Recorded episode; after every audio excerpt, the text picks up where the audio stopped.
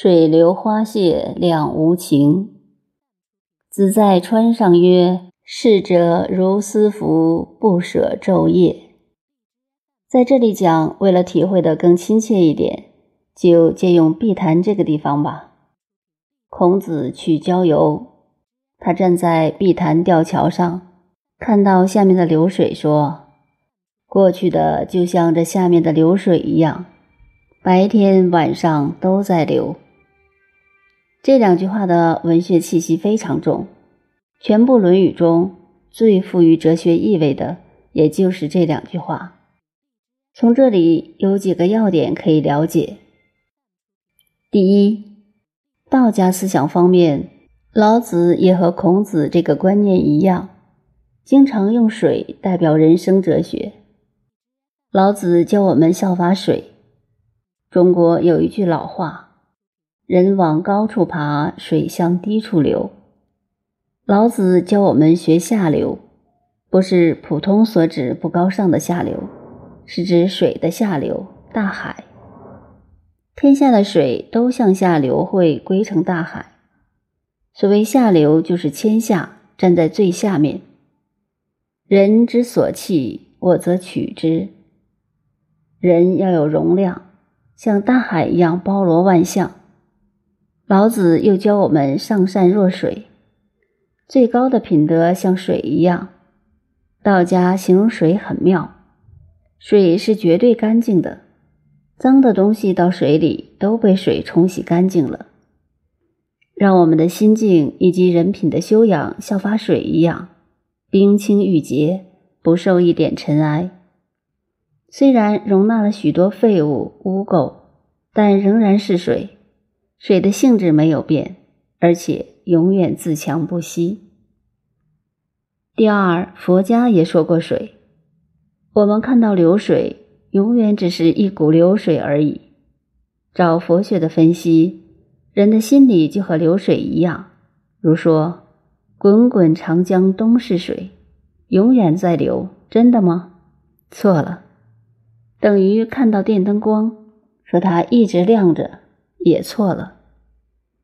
当我们看到一个浪头的时候，事实上这个浪头已经过去了，是接上来的另一个新浪头。当再看到这新的第二个浪头时，它又已经过去了。灯光也是一样，当我们刚一打开开关时，所发出的光波已经消失了。我们的思想、感觉、年龄、身体。当一个钟头乃至一分钟前坐在这里的我，与此刻坐在这里的我，已经不知道经过多少变化了。所以今我非故我，现在的我已经不是前一分钟的我了，都过去了，像流水一样不断的向前去。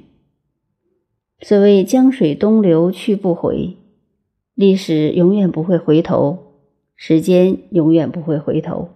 人生永远像浪头一样，一波又一波的过去了，要想拉回来是做不到的。这些都是另一面的说法，也可以说是消极的人生。许多宗教家、哲学家都从这一面看：花落了，再不会开了。大家都看过的《红楼梦》中林黛玉葬花，这位小姐病兮兮的，花落了还要去收回来。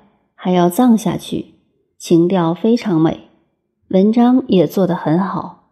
葬花词名句：“龙今葬花人笑痴，他年葬龙知是谁？”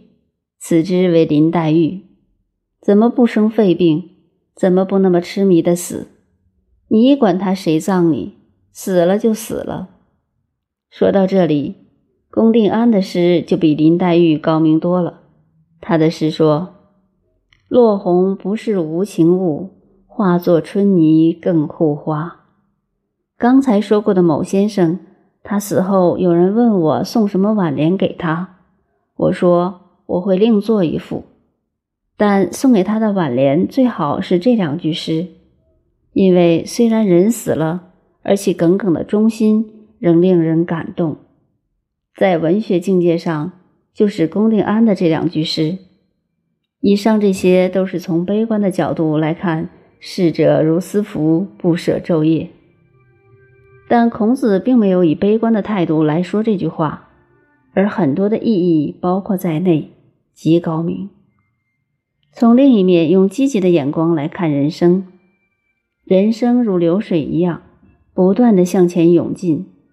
所以我们要了解，人生就像这股流水一样。孔子所以站在上流，告诉学生们：注意啊，你们看这水。过去的都像这样向前面去，向前面去，而且是昼夜不断的向前去。他这话的意义就是我们经常看到的一句话：“天行健，君子以自强不息。”这是《易经》乾卦的卦词。乾代表了天，中国文化是用钱代表了天体，现在的名词就是宇宙。周易就是文王的思想。也就是孔子所效法的，文王解释宇宙是永远在转，永远在动，没有一分一秒停止。假使一秒停止，不但地球完了，没有人类了，整个宇宙也垮了。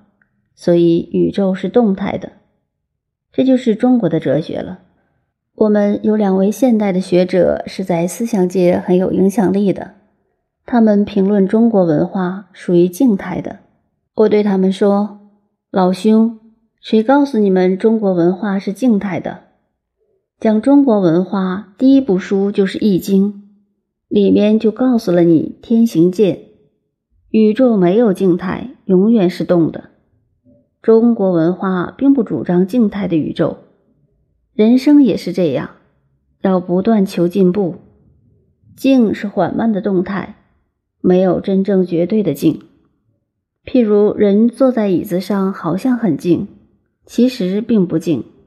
身上的血液正在分秒不停的循环，各个器官也都各司其职的工作着。天行健是永远强健的运行，君子以自强不息，是叫我们效法宇宙一样。即如孔子所说：“逝者如斯”，要效法水，不断前进。也就是《大学》这部书中引用汤之盘铭说的“苟日新，日日新，又日新”的道理。人生思想观念都要不断的进步，满足于今日的成就即是落伍。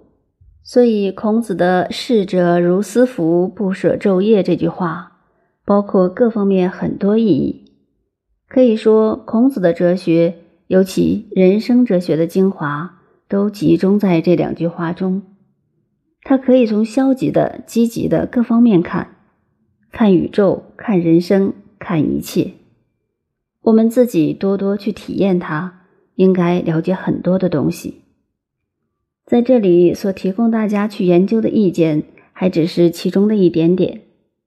实际上，根据这两句话，可以写很多很多的文章。历史是不能停留的。